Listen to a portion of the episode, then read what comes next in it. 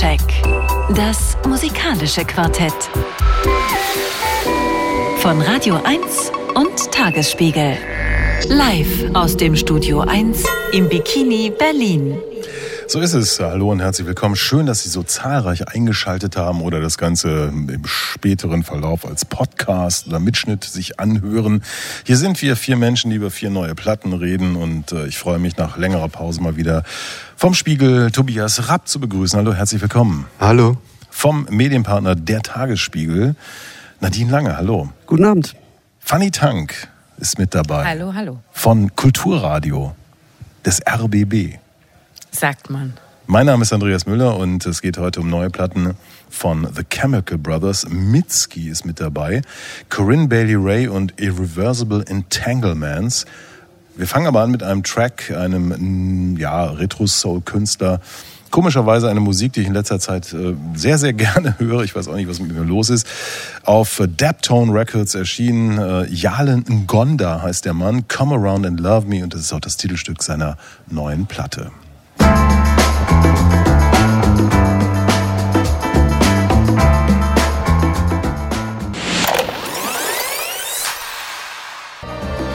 Herrlich. Jan Gonda, Come Around and Love Me, das Titelstück seines Debütalbums auf Daptone Records heute erschienen und äh, die ganze Platte ist so. Ja, wir haben heute große Namen, teilweise legendäre Namen und äh, wir gucken mal, wenn wir jetzt den Deckel heben, was denn an den Legenden dran ist. Los geht's heute Abend hier im Soundcheck auf Radio 1 mit dem neuen Album der Chemical Brothers For That Beautiful Feeling und unser Big Beat Experte Tobias Rapp hat sich damit intensiv beschäftigt. Oh, du liebes bisschen. Block Rocking Beats. Jeppo. Ja, die Chemical Brothers. Also, als ich angefangen habe, äh, mich auf die Sendung vorzubereiten und so ein bisschen rumgegoogelt habe und geguckt habe, gibt's Interviews mit den mit den Typen und äh, mit wem haben wir es hier eigentlich zu tun und was haben die noch mal gemacht und so. Irgendwann habe ich den Computer ausgemacht, den Stift zur Seite gelegt und dachte so, ich glaube, die Chemical Brothers sind die langweiligste Band der Welt. Also bisher dachte ich immer, das seien er, aber jetzt, äh, ich glaube, ich schwenke um, es sind die Chemical Brothers. Es gibt buchstäblich nichts Interessantes über die zu sagen. Das ist jetzt erstmal noch keine Aussage über die Musik oder es ist überhaupt gar keine Aussage über die Musik, aber es ist natürlich quasi eine Aussage über dieses interessante Phänomen, was sich damals in den 90ern, als die Chemical Brothers eben auftauchten, zwei Typen aus Manchester, die natürlich irgendwie Techno und Breakbeat geprägt waren, so wie jeder vernünftige Brite damals. Ähm, das war ja auch so ein bisschen der Ethos damals. Du willst kein Star sein, du willst nicht auftauchen, du willst irgendwie im Idealfall anonym bleiben, du lässt irgendwie den Beat sprechen. So, das, diesen Ethos haben die angenommen, halten das bis heute so. Ich kann mir nicht mal ihre Namen merken. Roland heißt der eine, Simmons, Simmons der andere. Sind jetzt beide äh, über 50. Äh, ist die, das neue Album ist ihr zehntes. Im Grunde genommen sind die immer dabei geblieben. Das Interessante, musikalisch jetzt gesprochen, an den Chemical Brothers war, dass die dieses Techno-Ding, diese Überwältigungsästhetik des Raves, genommen haben und mit anderen Überwältigungsästhetiken kombiniert haben, zum Beispiel mit Hip-Hop. Also sie haben sich sozusagen diese Liebe zum Break aus dem Hip-Hop genommen, auch so massiver Effekt. Plus, sie haben das gemacht, was damals eigentlich niemand machte, weil das als unfein galt. Sie haben sich nämlich so eine bestimmte Rock-Attitüde drauf geschafft. Sie haben sich Rocksänger geholt. Zum Beispiel Noel Gallagher ganz am Anfang oder Richard Ashcroft. Sie haben aber auch mal mit Q-Tip äh, äh, dem Rapper ein tolles Stück gemacht. In den Nullerjahren war das. Und äh, jetzt auf dem aktuellen Album ist es back. Ähm, aber damit hat man im Grunde genommen die, die, die Ästhetik äh, äh, der Band äh, ziemlich passgenau umrissen. Das ist so, alles, was knallt, ist gut. Und ähm, das haben die zu einer ziemlichen Perfektion getrieben. Und das hatte auch was damit zu tun, dass in diesem historischen Augenblick, als die auftauchten, Mitte der 90er, es eben so, ein, so eine Bewegung gab aus den Clubs und Warehouses, wo die Raves waren, in die Rockhallen. Und neben Crystal Method und äh, The Prodigy, beides Acts, die es so nicht mehr gibt, waren eben die Chemical Brothers die großen Protagonisten dieses Moments, die quasi Rave in einer bestimmten Art Rock-kompatibel gemacht haben, auch durch entsprechende Shows. Also sie waren da nie im Vordergrund, weil sie irgendwie ihr Gesicht ja nur nicht richtig zeigen wollten oder so. Aber es gab da schon von Anfang an diese riesigen Videoleinwände und auch da wieder Ästhetik der Überwältigung. Alles, was knallt, ist gut. Und in einer gewissen Art schaue ich mit Bewunderung auf diese beiden immer noch irgendwie so unpersönlich und anonym gebliebenen Typen, die irgendwie dabei geblieben sind, die immer noch das Gleiche machen. Es gibt immer mal so kleine Varianten. Sie machen immer noch das Gleiche. Sie machen es immer noch auf extrem hohem Niveau. Das, hat, das ist schon irgendwie wahnsinnig gekonnt. Die wissen, was sie tun. Die Breaks sind da. Es wird gefiltert. Die Musik verschwindet. Sie taucht wieder auf. Als Vocalist, habe ich vorhin schon gesagt, haben sie sich diesmal Beck geholt und eine äh, äh, französische Sängerin. Und Vocalist ist ein bisschen viel gesagt. Es sind immer nur so kleine Schnipsel, die dann gesampelt werden und irgendwie die so ein bisschen so sich ins Gehirn fressen. Ähm, tolle Platte, finde ich. Ähm, auch wenn man über die Typen nichts sagen kann. Wir können ja mal ein, ein Stück reinhören.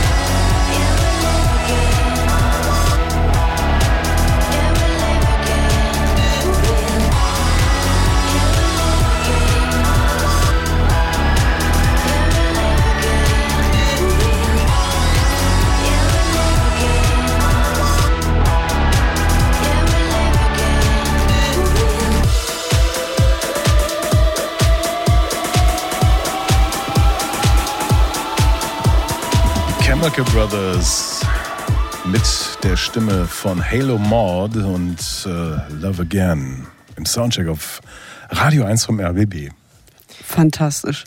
Was für ein Banger. Und die, die Platte geht auch so weiter. Also das Tolle daran ist, das Euphorie-Level ist die ganze Zeit so hoch und das ist eine echt, ich meine, die heißt, die Platte heißt ja nicht umsonst For That Beautiful Feeling. Und es ist einfach auch teilweise ein bisschen hippiesk. Teilweise wird es mal ein bisschen funky, man auch ein paar ähm, Hip-Hop-Anspielungen, wie, wie sie es früher immer drin hatten. Es ist einfach ähm, eine große Freude. Hinten raus wird es ein bisschen schwächer, aber ich hatte sehr großen Spaß damit. Ich hake mal ein bei Euphorie, mhm. weil ich glaube auch ähm, auf dem Hintergrund dessen, was Tobias erzählt hat, ist eigentlich eine der größten Qualitäten dieser Band, dass sie Dienstleister sind für die gute Laune. Und das ist auch der Grund, warum man äh, nichts über sie als Band sagen kann, warum sie eigentlich personell total uninteressant sind weil das auch nicht ihre Aufgabe, also weil sie das gar nicht als ihre Aufgabe sehen, sich selber irgendwie darzustellen oder was über sich zu sagen. Das ist eine Musik, die ist wirklich eine Dienstleistung, die liefert immer das, was äh, Menschen als Grundbedürfnis wahrscheinlich auch haben, dieses schöne Gefühl. Und das war's. Und darauf sind sie spezialisiert und da haben sie das Monopol. Ja, aber also dieser, das ist ja oft, das, was du sagst, äh, ist ja oft quasi als Vorwurf, in Vorwurfsform formuliert worden und der Techno- und Hauskultur so vorgeworfen worden. Das ist sozusagen reine Funktionsmusik. Das ist ja zu nichts anderem da, als dass man dazu tanzen kann und so. Ich sehe das ja eher immer als Kompliment. Also äh, das ist äh, sozusagen, natürlich ist es auch toll, wenn Künstler in der Lage sind, dass ähm, die ganz tiefen Mensch, den ganz tiefen menschlichen Gefühlen und Konflikten äh, Ausdruck zu verleihen. Aber auch da muss man ja ehrlich, ehrlich gesagt sagen, neun von zehn Künstlern wollen es gerne, aber schaffen es nicht. Da ist mir sozusagen äh, so eine äh, äh, äh Beschränkung des Anspruchs, ähm, ist mir da tausendmal lieber. Ich würde ja das ein kleines bisschen anders formulieren als du. Ich glaube ja, dass sozusagen in der, in der, in der Musikkritik vor allem es den ewigen Wunsch nach Innovation gibt. Jeder Künstler muss sich immer ständig neu erfinden, äh, alles anders machen, äh, äh, vorne dran sein, äh, all diese ganzen Klischees. So die Reste von so einer Avantgarde-Ästhetik. Und ich glaube ja, dass wer zu Unrecht nicht genug Credit bekommt, ist der Überzeugungstäter. Und äh, ich glaube, dass die Chemical Brothers sind halt totale Überzeugungstäter. Die haben sozusagen, die haben sozusagen die, die Formel gefunden und jetzt wird die Formel angewendet. Und dann kommt noch dazu, Entschuldigung, Andreas, das passt gerade so gut, dass sie sich ja anscheinend auch nicht mit dem langweilen, was sie machen. Also sie sind nicht nur überzeugt, sondern ich glaube, die, die finden das auch irgendwie immer noch selber schön, das zu machen. Also irgendwie sind die so. Das ist auch. Ja. Die sind bei sich, ja. Ich fand ja diese Big, Big, Big, Big, Big, Big, Big Beat Kultur äh, eine großartige, weil, weil sie so unglaublich frei war. Es war so, was haben wir denn da? Was, was können wir damit, womit können wir auf die Pauke hauen? Wurde ja alles benutzt, also äh, Tracks, wo, wo irgendwie alte Ska-Nummern aus, aus Jamaika irgendwie hochgeballert wurden, mit, mit fetten Beats unterlegt wurden. Das war alles so, so Remi-Demi, ohne doof zu sein, äh, dienstleistungsmäßig auch durchaus und, und überhaupt. Und ähm, wir hatten ja in der letzten Woche das Album von Romy hier, also von The XX und äh, produziert von Fred Again in weiten Teilen jedenfalls. Auch ein Album, was, was permanent äh, zum Drop, also die Tracks sind alle auf den Drop hin so, so produziert und das finde ich äh, im, im Vergleich dann so richtig lahm und, und also noch lahmer, als ich es da vor einer Woche gefunden habe, weil das alles so, so, ja, gemächlich und bedächtig und vielleicht auch, ich, na, ich sag's ruhig, durchaus auch feige ist, was da so produziert wurde. Und hier haben wir halt einfach wieder das schöne Remi Demi und äh, die Erinnerung an, an eine Zeit, als ähm, es eine gewisse Freiheit gab. Gefällt mir dann auch eigentlich ganz gut, auch wenn ich nicht hier komplett dabei bin bei allen Tracks. Aber wir hören mal einen weiteren, nämlich No Reason. Ja, auch toller Titel, klar. Jetzt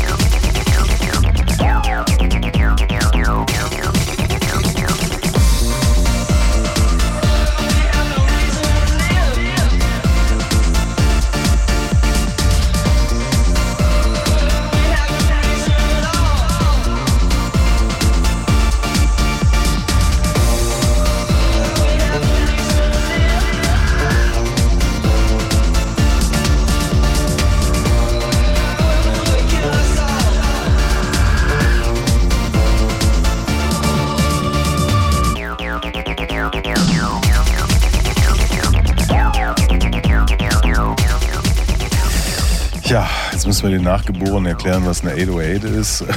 Was wir hier gerade gehört haben bei den Chemical Brothers in diesem Stück No Reason. Ähm, das ist natürlich Programm. Ja? Es gibt keinen Grund, außer irgendwie Remi Demi für dieses Track, für diesen Track. Ähm, wir sind ja nun im gesetzteren Alter, die wir hier sitzen in dieser Runde und äh, ich frage mich die ganze Zeit so, ähm, wo ist denn hier die TikTok-Kompatibilität? Wo ist denn hier der Verkaufsgrund oder so. Ich meine, no reason. No reason. Aber ich glaube, da könnte man schon viel mitmachen. Also TikTokerinnen, äh, strengt euch mal an. Also da ist doch viel drin. Also da kann man noch eine tolle Choreo zu machen oder wie das heutzutage heißt. Nee, aber das, ey, wir müssen mal darüber reden, wie toll das klingt. Wir haben das ja eben jetzt nur ähm, off-air gemacht. Das ist einfach ein mega toller Sound. Ich glaube auch, das liegt daran, die haben bei der letzten Platte No Geography, ähm, die übrigens noch toller war, hört in die doch bitte noch mal rein. Ähm, da haben die ihr altes Equipment aus den 90ern wieder vom Dachboden geholt und haben sich damit nochmal äh, eingeschlossen. Ich glaube, das ist einfach jetzt hier auch weiterhin am Start. Und, und deswegen sind da auch keine blöden Preset-Sounds, die man sonst immer die ganze Zeit überall hört. Deswegen hat das hier einfach auch diesen, diesen Wumms und das ist einfach nicht so ein abgegriffener organischer Sound äh, heißt das organisch? Nee, äh, ich meinte generisch, generisch Entschuldigung, ja, irgendwas war da gerade falsch. Generischer Sound. Das ist das, Gegenteil, glaube genau, ich. Genau, dass ich meinte das Gegenteil. Huh, okay. Ja. Was ich, was ich beim, beim Hören der Platte manchmal dachte und was ich irgendwie einen lustigen Gedanken fand, war, wie das denn eigentlich für die Sängerin ist. Also wie auch ganz konkret praktisch, ja. Also die sind im Studio, sind da mit ihrem ganzen Equipment, man kann sich das ja irgendwie vorstellen, irgendwie alle möglich, so turmweise hat sich da was, hat sich da was angesammelt und da drehen die rum und machen und tun und es macht knallt und wumst. So, aber der Witz ist ja, ähm, es sind ja, es ist ja immer nur eine Zeile oder vielleicht mal zwei Zeilen. Kurzer Arbeitstag. Ja, die Sängerin kommt doch nicht da ins Genau. Studio. Aber was Schickt ist der. Die macht aber was doch ist der Arbeitsauftrag? Sing mal, äh, sing mal diese vier Worte. Mach mal ein Geräusch. Ich, ich glaube das ehrlich gesagt äh, nicht. Ich, ich könnte mir schon vorstellen, dass die, dass die da irgendwie rumprobiert haben und dann irgendwie aus so, aber da wäre ich gerne dabei gewesen, weil, weil das ist ja quasi, also in der historischen Abfolge ist es ja so, diese Art von Samples wurden ja aus langen Gesangslinien herausgeschnibbelt. Da, so, daher kommt ja die Sample-Kultur. Du hast Soul-Sänger, die irgendwie ein ganzes Stück singen und dann hast du einen Hip-Hop-DJ, der nimmt irgendwie die vier Takte oder zwei Takte oder einen Takt, die er irgendwie braucht und die er effektvoll einsetzen kann. Jetzt ist es ja so, die wissen, oh, wir brauchen einen Schnipsel, was wir effektvoll einsetzen kann. Aber wie stellst du retrospektiv ein Schnipsel her, was du effektvoll einsetzen kannst? Und das wird ja der ganze Witz sein, wie man, was man mit dieser Künstlerin, mit der Sängerin eben irgendwie ausdealen muss. Und das finde ich eigentlich total interessant und da würde ich gerne mal so, wie sagt man, Eye on the wall sein. Ich glaube, die wird gefragt, kriegt 500 Euro und das war's dann. Und äh, vielleicht noch ein Credit. Bei Beck ist es vielleicht ein bisschen anders, den hören wir jetzt. Oder teilweise jedenfalls. Wir rufen ihn mal an. Wie war denn das mit den Chemical Brothers? Bei dem Stück Skipping Like a Stone.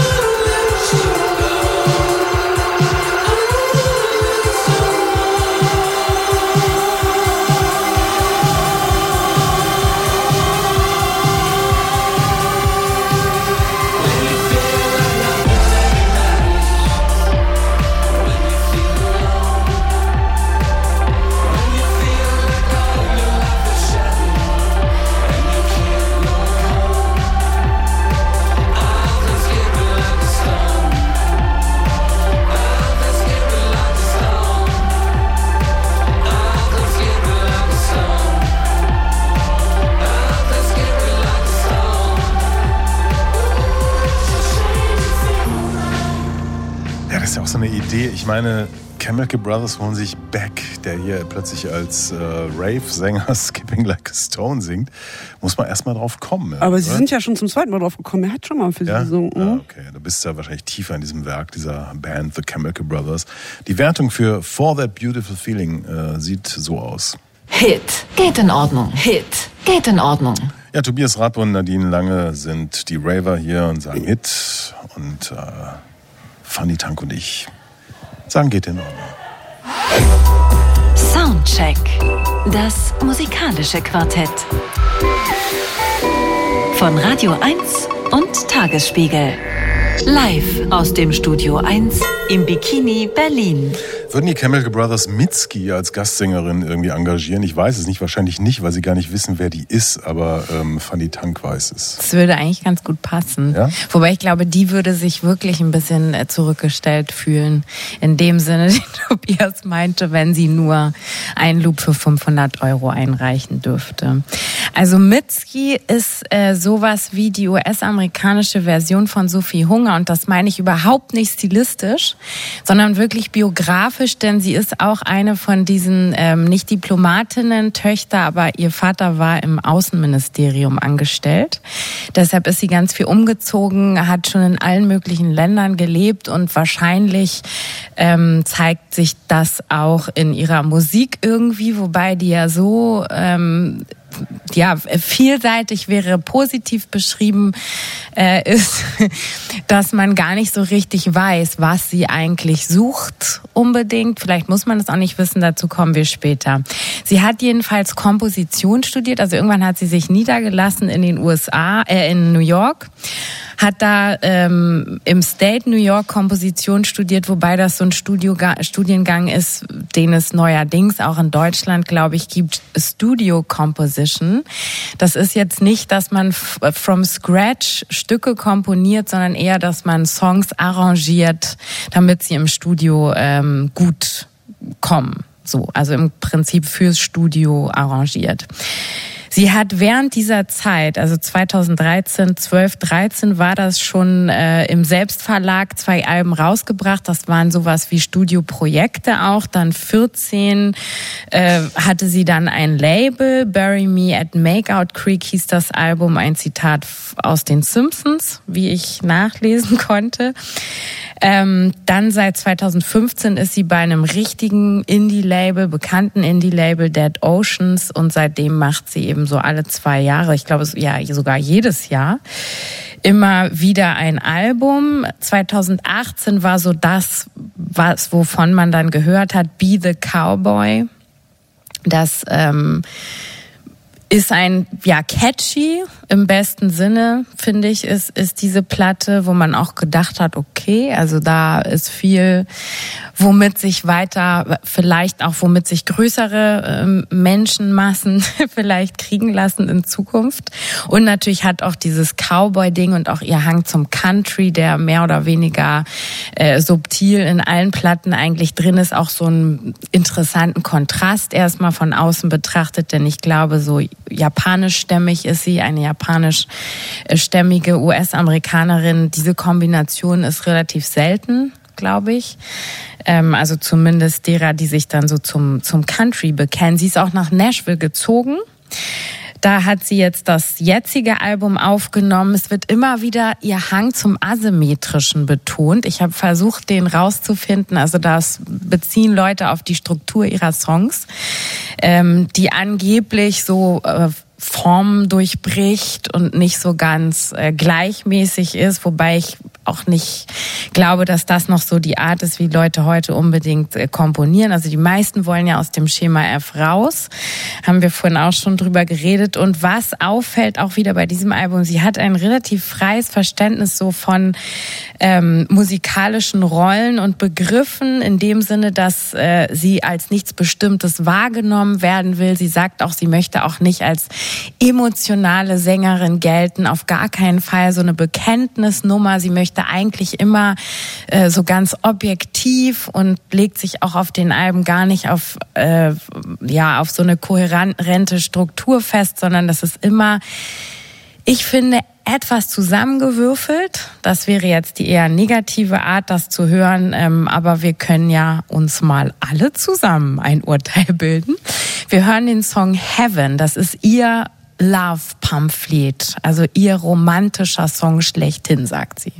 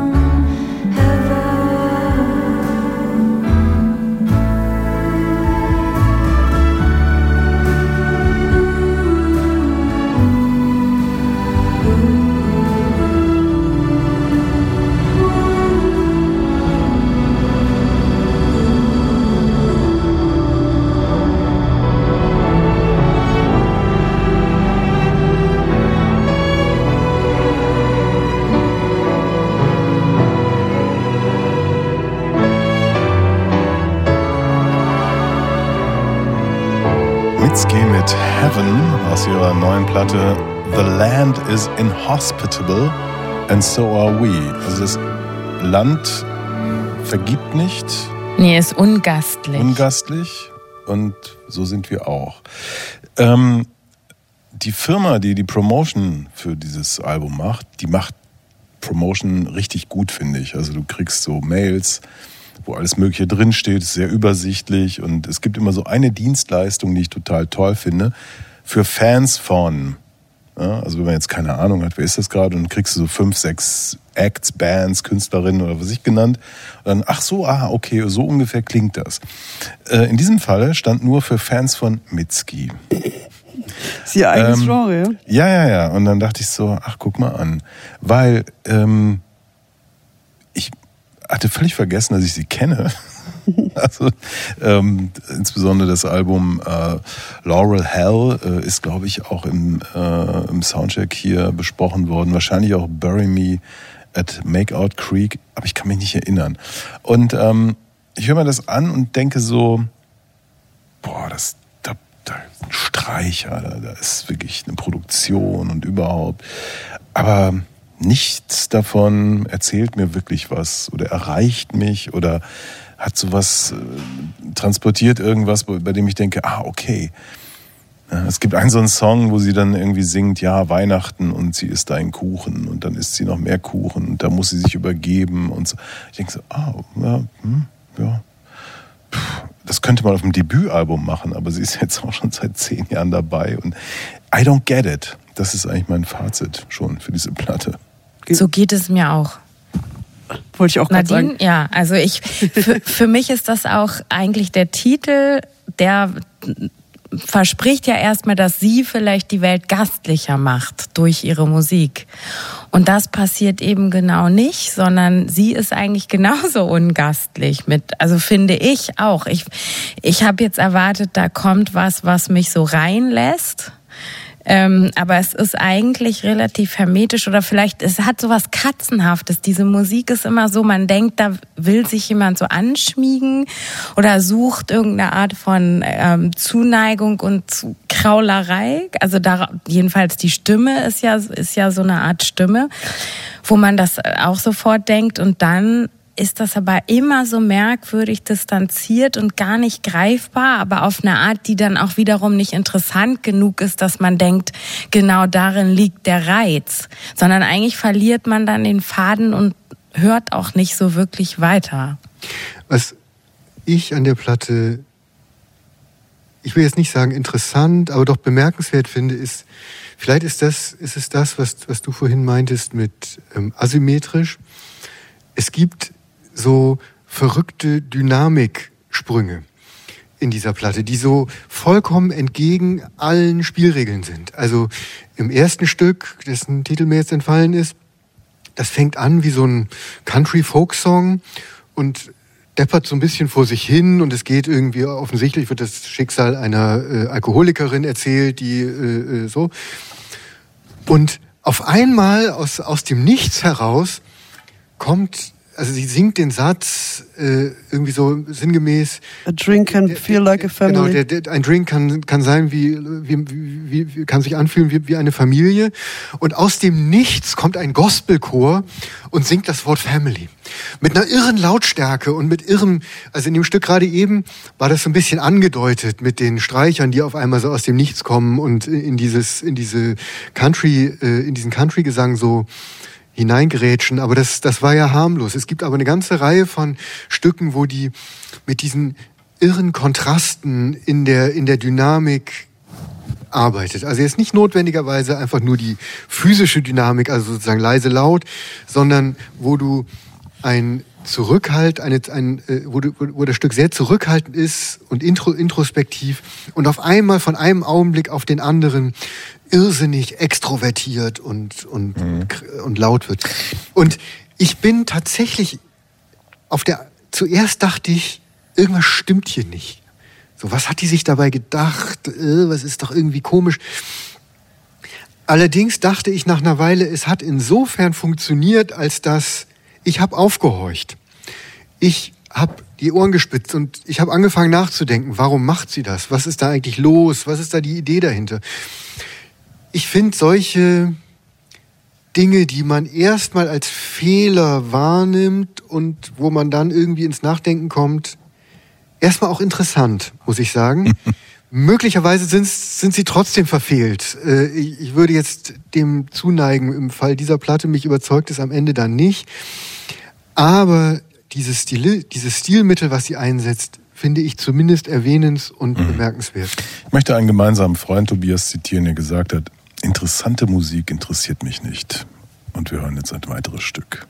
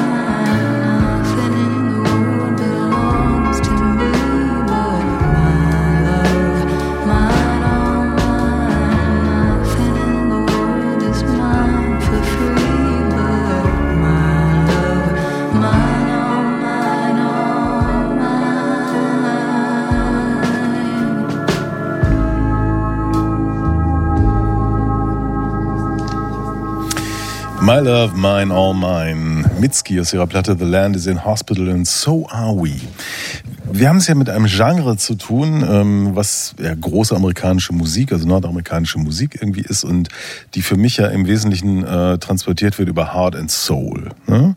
Und wir hatten ja vorhin das Ding, das ist interessant und äh, was da so an, an äh, äh Tobias hat es beschrieben, an, an Geschichten passiert und das, das kann man interessant finden oder auch clever clever finde ich in Musik eigentlich auch nie so richtig gut. Und das ist so ein bisschen das Problem, was ich mit dieser Platte habe. Mir fehlt hier einfach Heart and Soul. Es ist so ein ähm, forensischer Blick auf ein, auf ein Genre, dass, dass sie natürlich total gut bespielen kann, weil sie hat wirklich eine schöne Stimme, wie ich finde. Also ja. die, die, die kommt gut daher. Ähm, bei den Texten, ja, wie gesagt, also das sind mal mehr oder weniger interessante Geschichten, aber das ist dann doch so, als wenn, wenn so eine, so eine Milchglaswand gestellt würde zwischen äh, dem Genre und, und, und der, der Vokalistin, die das dann ausfüllen soll. Also ich, ich bin hier so ein bisschen ratlos.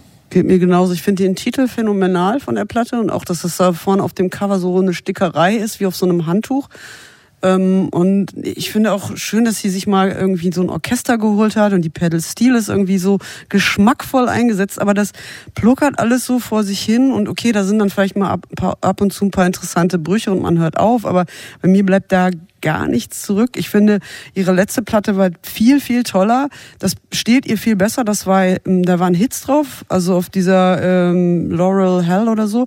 Ähm, das, Entschuldigung, wenn ich sage, also sie, sie, Elektro sie, hoppt, sie, sie hoppt, hüpft ja auch so zwischen den Sachen hin und her. Ne? Das ja, das war eine elektronische Wer ist Platte. Sie denn, ne? Ja. So, ja. Und das, das, das ja, steht ihr viel besser. Auch. Also, also ja, sie ist ein, aber für mich ist sie eigentlich eher, das ist ja jetzt so eine ländliche Musik und sie also davor die Platte war sehr viel urbaner, das steht ihr viel besser. Das glaube ich ihr dann auch, ja. Und äh, Washing Machine Heart zum Beispiel ihr großer Hit, das das war auch ähm, ganz anderes, ganz andere Herangehensweise und was viel moderneres. Und jetzt, dass sie sich hier so in diese komische Country-Nashville-Pose wirft, das, ich nehme mir das irgendwie nicht ab. Ich glaube, dass sie selber auch ganz viel Distanz eigentlich hat zu all diesen Genres. Ich glaube nicht, dass sie wirklich eins von diesen Sachen so fühlt, als wäre es ihrs oder dass sie irgendwie die Erfahrung gemacht hat, dass ist jetzt meins. Das muss man ja auch nicht unbedingt machen.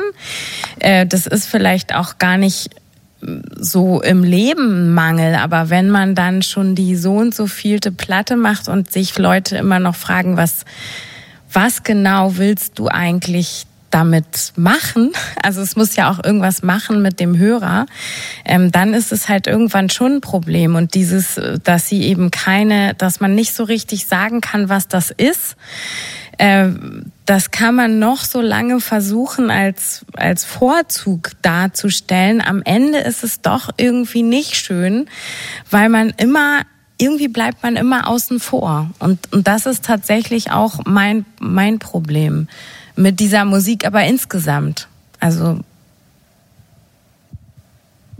Tja, also ich, bei der letzten, also zum Beispiel Love Me More, das ist auf der letzten Platte so ein wirklich also es geht bei ihr wirklich viel um Liebe und ähm, das war fand ich viel konziser und das war wahnsinn, ein wahnsinnig sehnsüchtiger, sehnsuchtsvoller Song und sie versucht das gleiche ja hier, aber auch mit anderen Mitteln, aber da bleibe ich, wie du gesagt hast, außen vor, weil ich weiß auch nicht warum. Die, die lässt einen schon ein bisschen ratlos zurück. Vielleicht sollte sie mal weniger machen. Das letzte Album war ja auch erst letztes Jahr. Also vielleicht mal irgendwie mal eine Pause, mal ein bisschen rumreisen, nicht immer das Genre wechseln. Nein, Sie brauchen wir das Soundcheck-ProduzentInnen-Team. Wie so viele Acts in der langen Geschichte. Was hätten wir denn jetzt bei der Platte dann gemacht? Also gesagt, das Orchester und den Chor nach Hause? Wir hätten, oder? wir hätten so ein bisschen äh, mit der Gebetskette auf dem Sofa gelegen und Geh mal in dich. Hätten gesagt, wie Rick Rubin, äh, wenn du es nicht glaubst, warum singst du es dann? Dann hätte sie geweint und dann so stellst du dir das vor beim Rick. Ja, wieso? Ja? Das kannst du in der Dokumentation über die Dixie Chicks sehen, wie er das macht. Ich dachte, ja, Produzent sein, das wäre doch auch nochmal ein Job. Ja. Oder? Haben wir nicht gelernt. Ach, Rick Rubin auch nicht gelernt. Ja, wir hören noch ein Stück, ne? The Frost.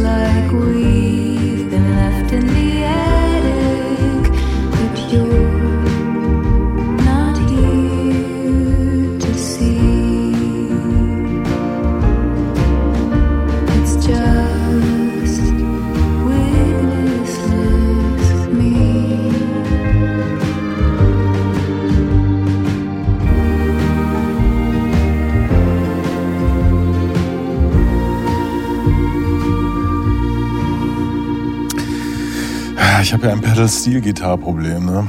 Habe ich dir schon mal erzählt? Nee, ist doch ein schönes Instrument, nur hier ein bisschen überproportional eingesetzt. Nee, ich eigentlich. Jammer. Das ist Country als Idee, aber das ist nicht die Haltung von Country. Also in hawaiianischer Musik mag ich das ja. Also ich meine jetzt nicht die Pedal-Stil an sich, sondern Ach so. dieser Song, The Frost.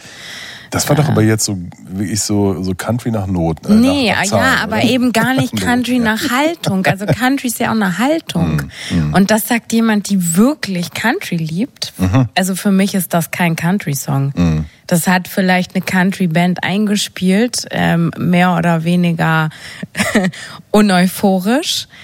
Aber das war's dann auch. das Also nicht- ist das- Country ist- ist das nicht. Ist das nicht in Nashville so, dass in den Studios so, so Stechuhren sind, dass sie dann kommen, stechen dann und dann kommen um neun und um 18 Uhr ist Schluss? Und oder? müssen, müssen trotzdem so schläfrig klingen. Ja, ist halt ihr Beruf, ne? Äh, Tja, Mitski, The Land is in Hospital and so are we, bekommt folgende Wertung. Geht in Ordnung, geht in Ordnung, geht in Ordnung. Niete. Die Niete zog Tobias Rapp. Am Anfang klangst du doch eigentlich noch ganz. Nein, ich wollte nur darauf aufmerksam machen, dass es ein Stilmittel gibt, was ich bemerkenswert finde, aber ich kann mit dieser, ich, also ich, ich kann mich da auch gar nicht so richtig in die Tiefe Ja. begeben. Das ist überhaupt nicht, ich, ich kann damit nichts anfangen. Kommen ja noch zwei Platten nach den Nachrichten gleich. Äh, Bis zu diesen Nachrichten was Neues von O-Land. Neues Album steht an. Ähm, Loop Soup heißt es und hier ist schon mal ein kleiner Vorgeschmack namens Bucket List. We both know the only thing we'll never know. Soundcheck. Das musikalische Quartett. Von Radio 1 und Tagesspiegel. Live aus dem Studio 1 im Bikini Berlin. Ja, so ist es. Weiter geht's. Äh, Zwei Platten stehen noch an mit vier Menschen. Tobias Rapp, Nadine Lange, Fanny Tank, Andreas Müller. Henning ist unser Techniker heute. Und äh, bevor wir über das nächste Album sprechen, gibt's einen Track, den diese Besetzung ist so ein perverser Traum, den sich jemand ausgedacht hat. Lol Tolhurst, Budgie und Jackknife Lee haben zusammen eine Platte gemacht, die irgendwann demnächst rauskommen soll. Und äh, dann haben sie für den Track Ghosted at Home noch Bobby Gillespie reingeholt. Und das klingt dann so.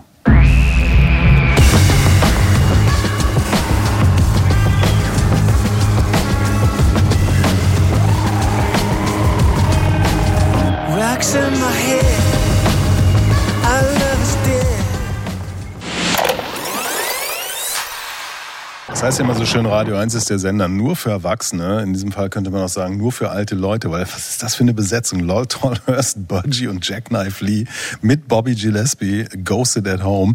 Ich bin gespannt auf die Platte, die im Herbst dann irgendwann rauskommen wird. Hammer, oder? Ghosted at Home finde ich einen tollen Titel. Wie geht das?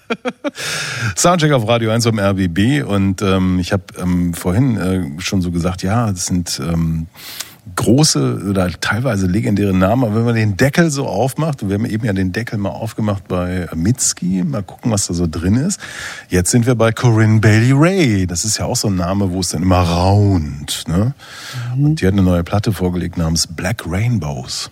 Schauen wir mal, ob das da auch Nadine. wir auch raunen. Ja, also erstmal ein paar Sätze noch zu Corinne Bailey Ray. Sie ist äh, aus Leeds, 1979 geboren, hat angefangen mit der Violine, bis sie dann die E-Gitarre entdeckte und den Rock, hat L7 und solche Sachen gehört, ähm, hatte auch eine kleine Indie-Rock-Band.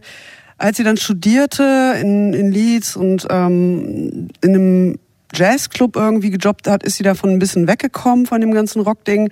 Sie hat dann einen Saxophonisten kennengelernt und ihn auch geheiratet, war sie jetzt 22. Und ähm, dann, also das war ähm, Jason Ray, von daher kommt auch äh, der zweite Teil ihres Namens.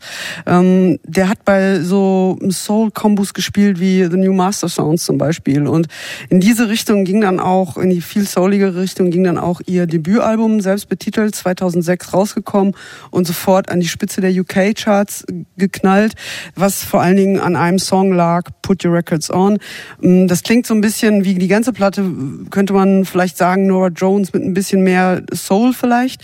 Und ähm, ja, das Ding ist auch in Amerika ganz gut gelaufen, wie überhaupt sie auch in den USA immer wieder Aufmerksamkeit bekommen hat, hat zwei Grammys auch gewonnen. Und ähm, ja, dann kam aber die große Katastrophe, nämlich ähm, 2008 äh, starb ihr Mann äh, offenbar einer einer Überdosis und ähm, ja, das hat, hat sie ziemlich gebeutelt, logischerweise. Und ähm, ihr zweites Album The Seed ist dann 2010 erst rausgekommen, auch wieder Mercury-Preis nominiert gewesen. Also der Anfang ihrer Karriere war schon ziemlich spektakulär. Es wurde dann ein bisschen ruhiger und wir reden jetzt über das vierte Album von ihr, das heißt Black Rainbows. Und das hat eine ähm, sehr spezielle Vorgeschichte.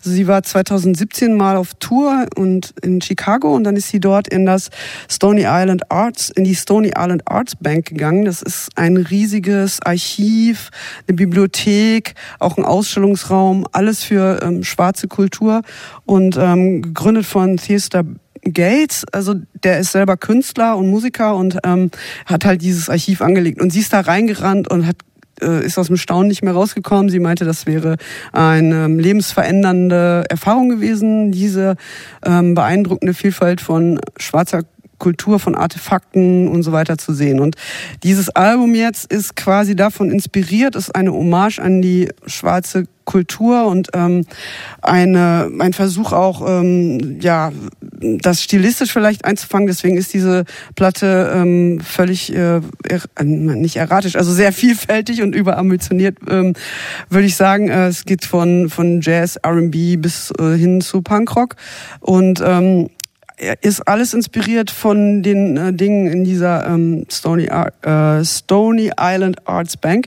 Zum Beispiel Fotos die sie dort gesehen hat, ähm, hat sie quasi als äh, Anschluss genommen, um Songs zu schreiben oder auch Kunstwerke. Genau, und wir hören jetzt direkt mal den ersten Track daraus. Das ist das Titelstück Black Rainbows.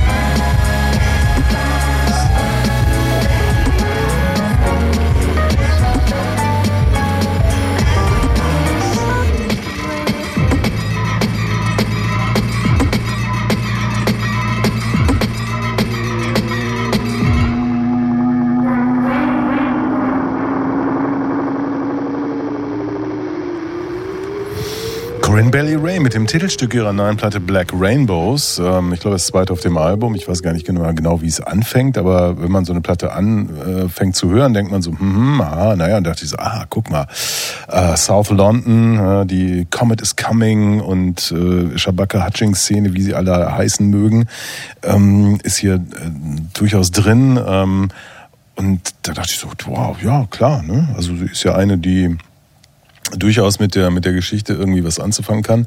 Lustigerweise diese Leeds-Szene, die du da eben erwähnt hast, Nadine, ist ja, wir kennen ja Leeds eher so als den mythischen, einen der mythischen Gründungsorte der, der Post-Punk-Ära. Aber da hat sich eben diese, diese unglaubliche äh, Jazz, New Jazz, Funk-Szene dann irgendwann entwickelt mit New Master Sounds etc. Und ich dachte, hier ist irgendwie so eine Evolution auch und so. Aber dann fällt diese Platte so auseinander, dass ich so denke, so, come on, ist denn da niemand, der mal sagt, das nehmen, nehmen wir mal an die Seite, das gucken wir nochmal und lass uns doch mal irgendwie und überhaupt. Äh, ich, ich bin, ich will nicht sagen enttäuscht, aber ich, mir geht diese Platte auf die Nerven. Ja, die biegt halt die ganze Zeit ständig, schlägt ihr Haken. Und das ist halt, das liegt Was halt, ja nicht schlecht ist. Ja, aber- aber es liegt halt, es, es wirkt schon ein bisschen erratisch. Ich meine, es dauert jetzt, leider habe ich auch das so dumm ausgewählt, dass man erst jetzt beim letzten Song irgendwie ihre Stimme mal richtig hört. Die ist jetzt auch beim zweiten Song sehr versteckt und verzerrt. Aber ähm, das war eigentlich als Nebenprojekt gedacht. Ja, sie, sie war so geflasht von diesem Dings und dann ist sie da reingegangen und hat einfach gedacht, ich muss was machen dazu. Und das war eigentlich, und gar nicht gedacht als richtige Platte. Irgendwann hat sie dann gemerkt, naja, vielleicht kann es doch eine werden. Und sie hat auch irgendwie gesagt in so einem Interview, na, ich war mm, von dem Druck von meinem Label, hat mich das eigentlich befreit, das erst als Nebenprojekt zu sehen, weil sie ist jetzt halt schon jemand, von dem man irgendwie so denkt, ja, jetzt wäre mal wieder ein Grammy fällig oder sowas. Und äh, deswegen war, war das für sie befreiend, einfach zu sagen, ich, ich mach mich, grab mich jetzt da rein. Ich meine, es gibt auch noch eine Ausstellung, ein Buch und sonst was dazu. Also es ist so ein Riesenkonzept. Das ist einfach auch ein bisschen überladen, muss man leider sagen. Also mir geht's genauso wie mit Mitski, nur anders. Ich, also es ist, anders. ja, es ist auch so, es ist viel zu viel Idee, zu wenig Musik. Und allein, dass das Erste, was man darüber erfährt, schon ist, dass sie in diesem Archiv oder in diesem großen Museums-, Sammlungs-, Begegnungskomplex war und dann dachte, sie muss da jetzt Musik drüber machen. Das ist erstmal unerheblich. Also erstmal kommt ja die die Platte. Also erstmal ist das, ist die Musik da und dann, wenn es mich irgendwie packt, dann kann ich, vielleicht will ich dann rausfinden, was steckt dahinter. Aber so diese ganze, oh, dass das schon wieder anfängt mit irgendwie so viel Baggage und dann hörst du diese, diese Songs und es erschließt sich dir trotzdem nicht. Das ist ja das. Also selbst das Wissen hat mir überhaupt nicht geholfen, in diese Songs reinzukommen. Also es ist auch eigentlich so, dass ich mich die ganze Zeit nur wie so, ja, ich bin irgendwo ganz weit weg davon. Ja, aber ohne, ohne Narrativ geht's ja heute nicht mehr. Ich habe mir sehr viel Mühe gegeben, die Platte zu mögen. ähm, ich äh, mag die Künstlerin. Ich finde, äh, die, äh, das, das dritte Album ist mir entgangen, aber die ersten beiden Platten von der fand ich, fand ich toll. Ich äh, finde auch den Impuls vollkommen in Ordnung, sich aus den äh, äh, eingefahrenen Wegen der schwarzen Musik wegzubewegen und irgendwie ähm, nicht diesen ja doch irgendwie gerade wir haben es hier ja mit so einer Neo-Soul, einer Frau zu tun, die als Neo-Soul-Sängerin groß geworden ist. Also diesen äh, ähm, Klischees nicht zu entsprechen, ähm, das finde ich vollkommen legitim. Ähm, ich sehe aber, also es sind jetzt schon viele Kritikpunkte gemacht worden, die ich alle teile. Ich glaube, dass es, ich würde das echt sogar noch eine Nummer höher hängen. Die hat das gleiche Problem wie Beyoncé. Ähm, Beyoncé macht auch nur noch Murks, seit sie denkt, sie müsste jetzt Kunst machen. Also das letzte Album mal ausgenommen. Aber bei Beyoncé war das genau das Gleiche. Beyoncé wollte auf einmal, bei ihr war es, bei Beyoncé war es dann der Louvre und nicht irgendwie äh, äh, dieses Archiv in Chicago. Aber es war die gleiche Idee. Das ist diese, so dieses Gefühl, okay, was dann sozusagen mit einer bestimmten politischen Ermächtigungsgeste verbunden wird. Ja, und wir schwarzen Amerikaner oder schwarzen Briten, wir müssen uns jetzt auch das nehmen, was äh, Jahr- jahrhundertelang nur quasi den, den, dem weißen Bürgertum oder dem weißen Adel zustand und so. Was ich vom Impuls her äh, vollkommen äh, richtig und äh, äh, verständlich finde. Aber die Frage ist immer, was für eine Art von Durcharbeitung kommt denn dabei raus? Und, ähm, und äh, das leuchtet mir auch, wie es schon gesagt worden ist, hier bei dieser Platte, es leuchtet mir nicht ein, es erschließt sich mir nicht. Ähm, äh, und ich habe auch irgendwann aufgehört, da irgendwie genauer hinzuhören, weil ich so dachte, nee, ich ähm, entdecke gerne Sachen auf Platten. Ich äh, erschließe die mir gerne, aber es muss was da sein, was mir das, was mich, was mich anmacht, was mich reizt. Und äh, bei der, bei der Platte, da könntest du jetzt Katalogbeitrag über Katalogbeitrag mir auf den Tisch legen. Ähm, es ist am Ende ähm, einfach zu durcheinander. Und es ist, ich finde, dass sie sogar dieses, äh, diese Frage nach dem äh, Schwarzsein oder was bedeutet das jetzt musikalisch und wo kann man da hin und wo kann man da heute hin und wo. Sie führt das ja im Grunde diese ganze Diskussion so fast ad absurdum mit diesem Titel, den ich ehrlich gesagt überhaupt nicht verstanden habe, außer dass jetzt der Regenbogen auch schwarz sein soll. Ja, erstmal das Bild, klar weiß ich, warum diese Platte so heißt, aber warum soll jetzt ein Regenbogen schwarz sein? Also, weil sie schwarz ist oder wie? Also, das ist kein Regenbogen mehr. Und diese, also das steht für mich auch für so eine bestimmte, ja, absurde äh, Art und Weise jetzt in allem, und das gilt für jede, äh, ich würde sagen, für jeden und jede äh, Musikerin, das, die, die den Zeitgeist irgendwo bedient, dass überall immer geguckt wird, was kann ich noch zerhacken und wo kann ich jetzt noch irgendwie, aber eben nicht so wie Punks das gemacht haben, dass das wirklich dann was Neues hervorgebracht hätte, so, so was Dekonstruktives, was dann aber irgendwie, wie Tobias sagt, einen Reiz hat oder irgendwas, was einen anmacht, sondern es ist alles so, so, ich sag jetzt, der Regenbogen ist schwarz und nicht mehr bunt und das wird mein Titel und aber weiter, weiter dann was? Also naja, das heißt, das ist, ich verstehe das als Black Joy einfach. Also der Regenbogen ist ja irgendwie jetzt nicht nur ein Symbol der queeren Bewegung, sondern halt auch einfach was, was freudig ist und bunt und das ist einfach, also so habe ich das verstanden. Black Joy. In dem Track jetzt nicht.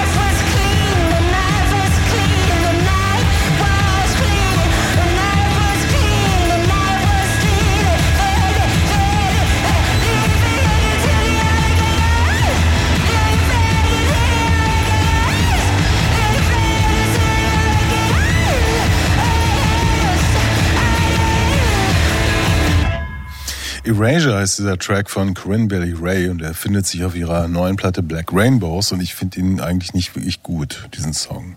ich, ich habe den ausgewählt, weil ich den schon auch einen der besseren fand oder einen, der mir eingeleuchtet hat. Es liegt vielleicht auch daran, dass es mich an PJ Harvey so zu Zeiten von Rid of Me erinnert hat.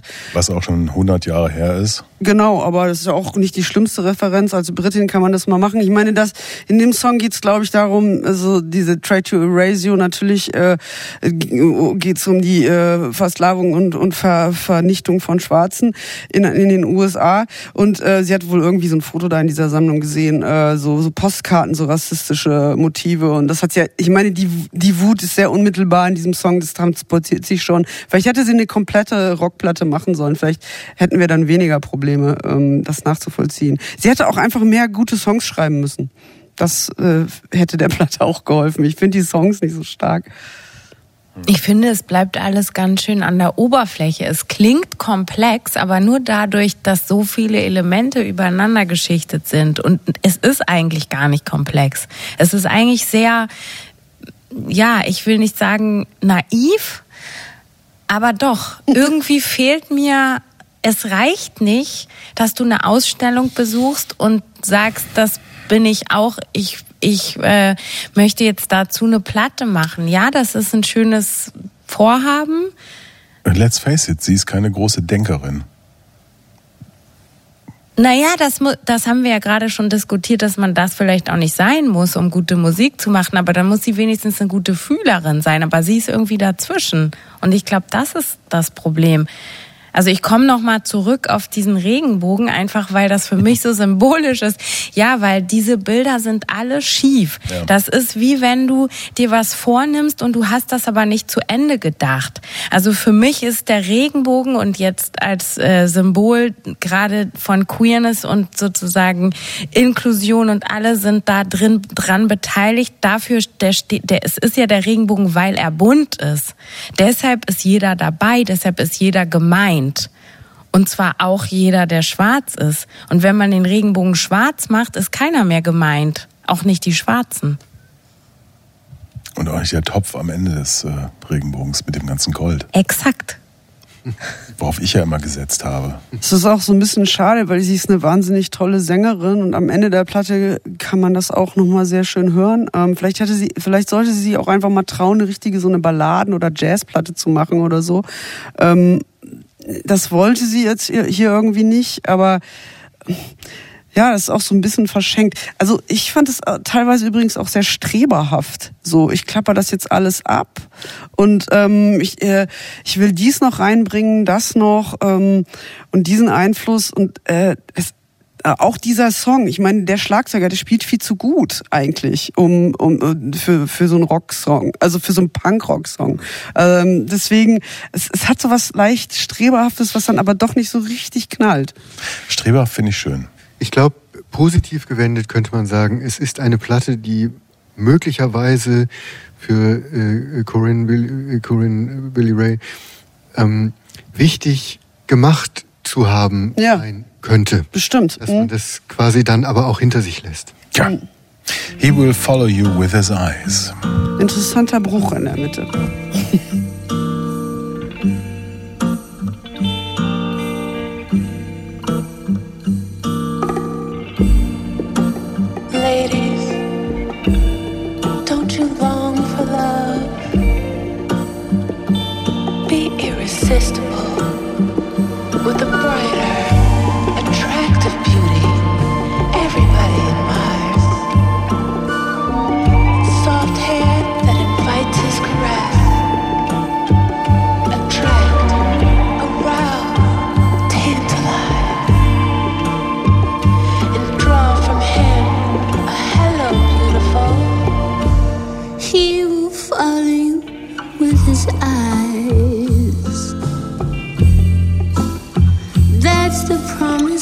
哭声。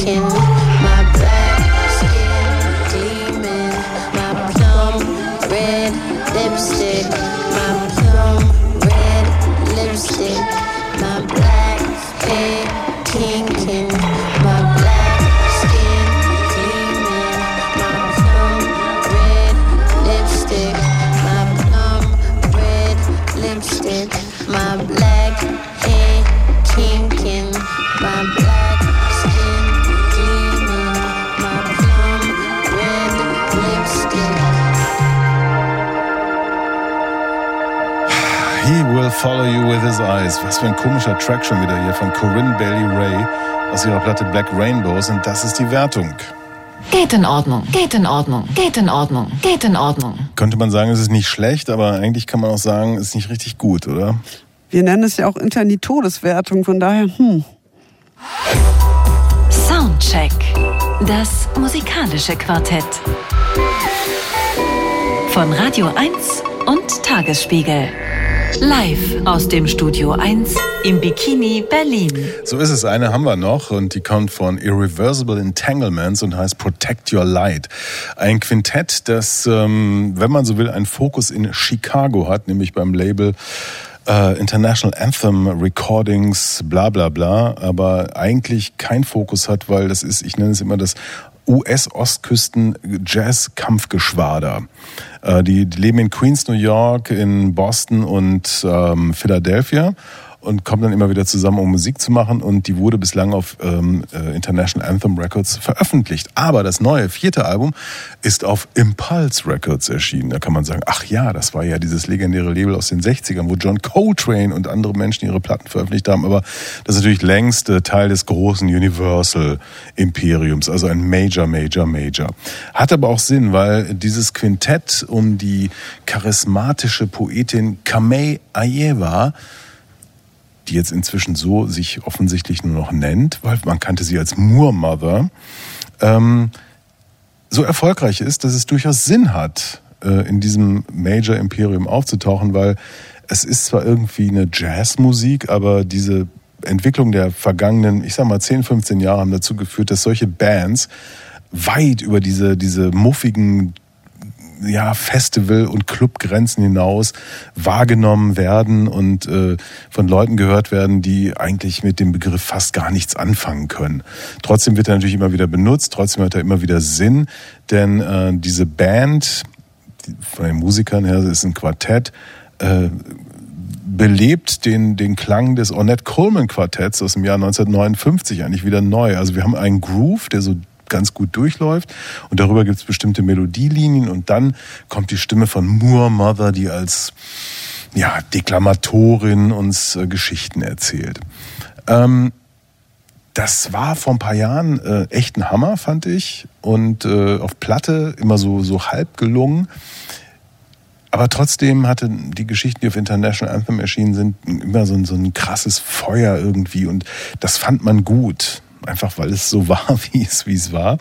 Jetzt ist die Musik vielleicht ein bisschen, ähm, ja, nicht mehr ganz so hitzig Und äh, Kame Ayewa trägt etwas entspannter vor. Vielleicht inhaltlich nicht immer ganz ähm, so, so super sicher, wenn es um politische Dinge geht, können wir vielleicht noch drüber reden gleich. Aber äh, trotzdem eine Platte, über die es sich zu sprechen lohnt. Und wir beginnen mit dem Stück Free Love.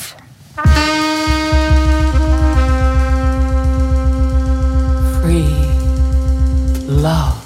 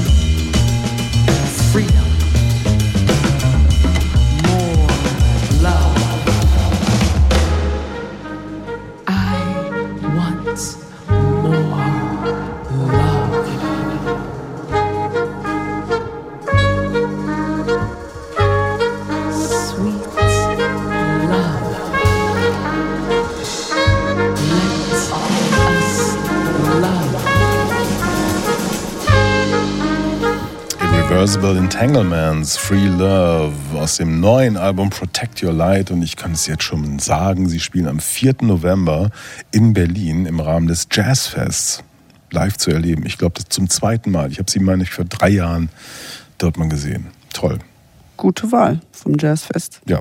Das war sicherlich eines der zugänglichsten und warmherzigsten Stücke, die die Band je gemacht haben, würde ich sagen. Ähm, dass Moormother so irgendwie so über Küsse auf die Schlüsselbein singt oder so oder spricht, das ist, äh, glaube ich, äh, eher selten.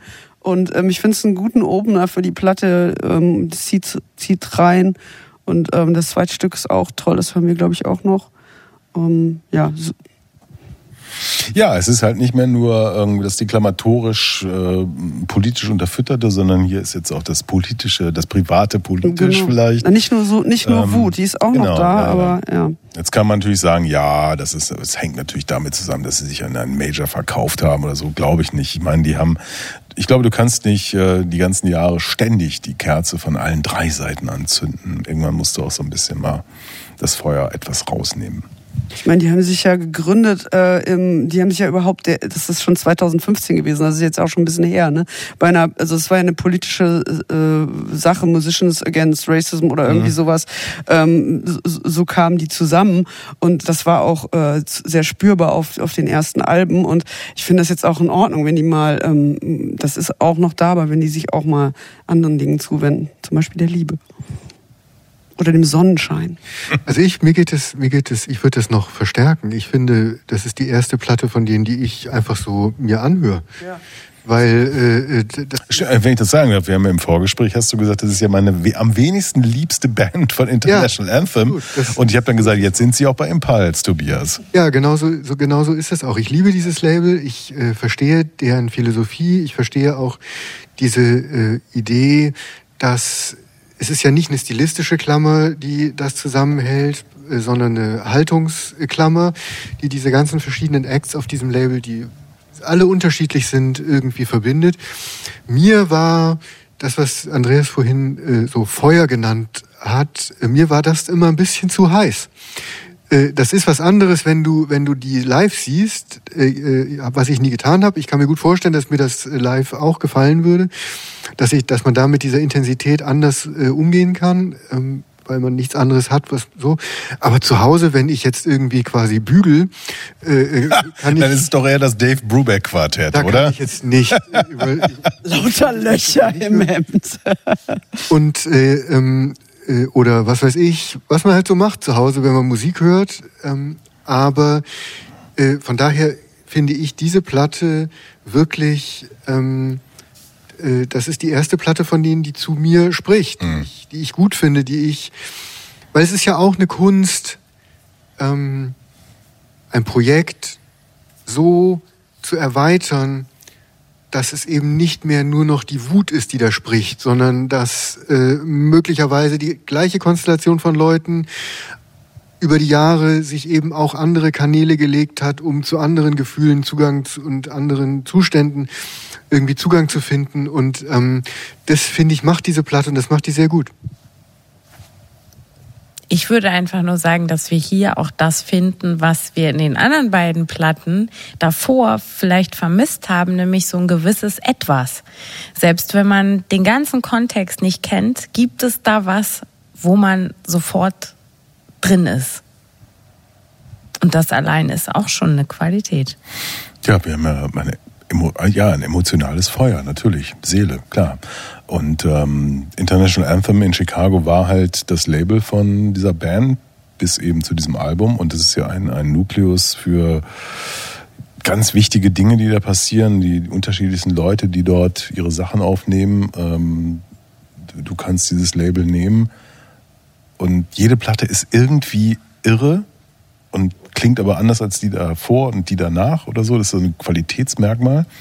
Und natürlich die herausragende Figur war Jamie Branch, die vor etwas mehr als einem Jahr verstorben ist, im Alter von 39 Jahren. Also diese fantastische Trompeterin mit ihrer Band. Und ähm, auch wenn äh, Irreversible Entanglements eben nicht mehr in diesem ähm, ja, Nukleus von International Anthem, sondern bei Impulse unterwegs sind, gibt es hier eine, wie ich finde, großartige Verbeugung und Hommage an Jamie Branch und das Stück heißt äh, Root Branch. Let's fly.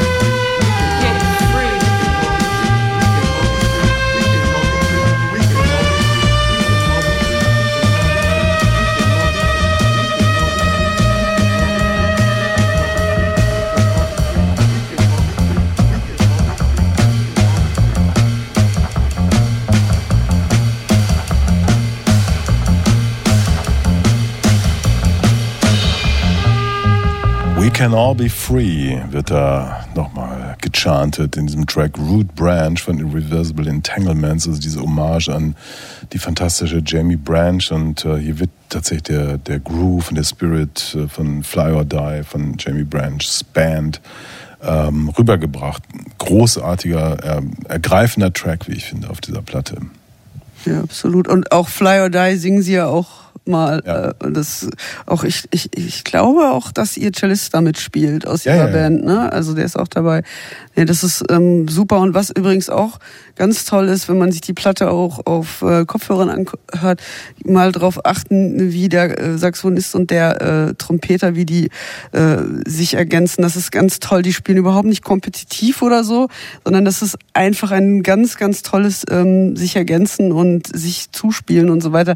Ich liebe das, den, diesen Dialog die ganze mhm. Zeit immer nur zuzuhören. Das ist echt toll gemacht. Das ist eine gute Beobachtung. Die Band ist ja auch gewachsen, die ist besser geworden über die Jahre. Ne? Also ich habe ja früher immer gesagt, das äh, Kampfjazz-Geschwader Geschwader mhm. der Ostküste, also wo, wo, nicht, ne? wo, sozusagen irgendwie so es darum ging, irgendwie möglichst viel Energy rauszupumpen und äh, wo die Musikalität vielleicht jetzt nicht an erster Stelle stand, sondern die Energie. Und was mhm. für mich auch völlig okay war, weil wie gesagt, ich hatte auch das Live-Erlebnis, aber hier an so, bei dem Track merkst du auch schon, dass, dass da musikalisch auch viel mehr passiert.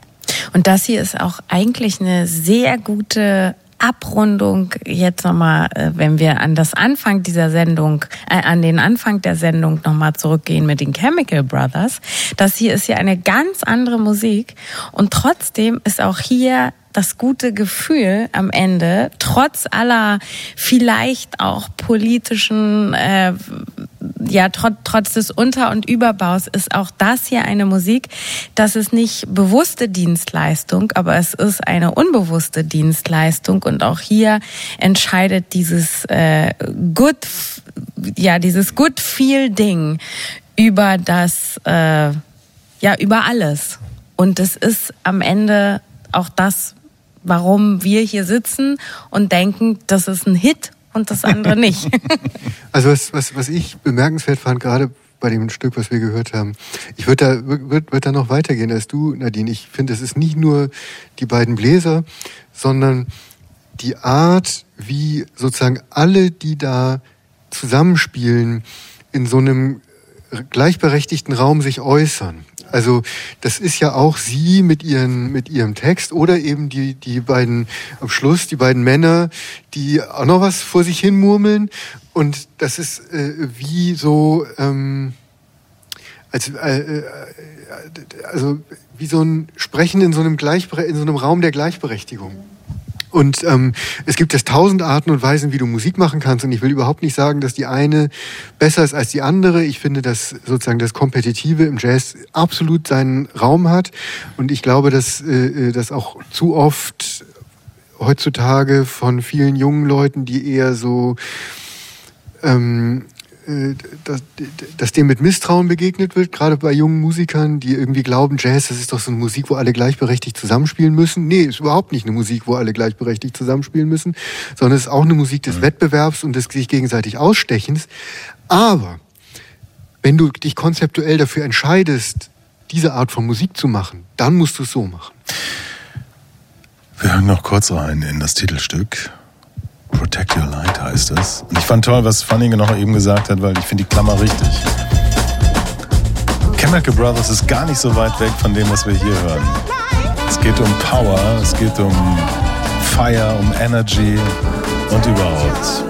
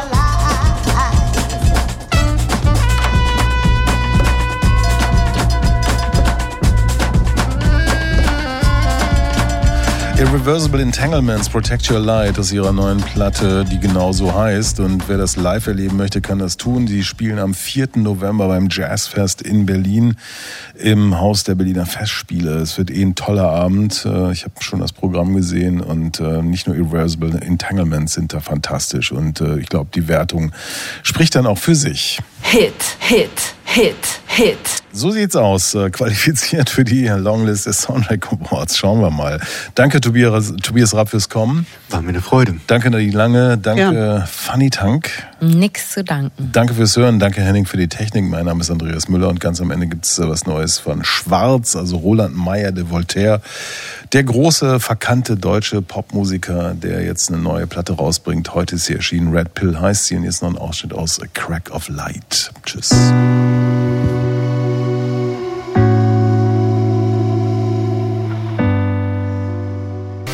Soundcheck. Das musikalische Quartett. Freitags ab 21 Uhr auf Radio 1.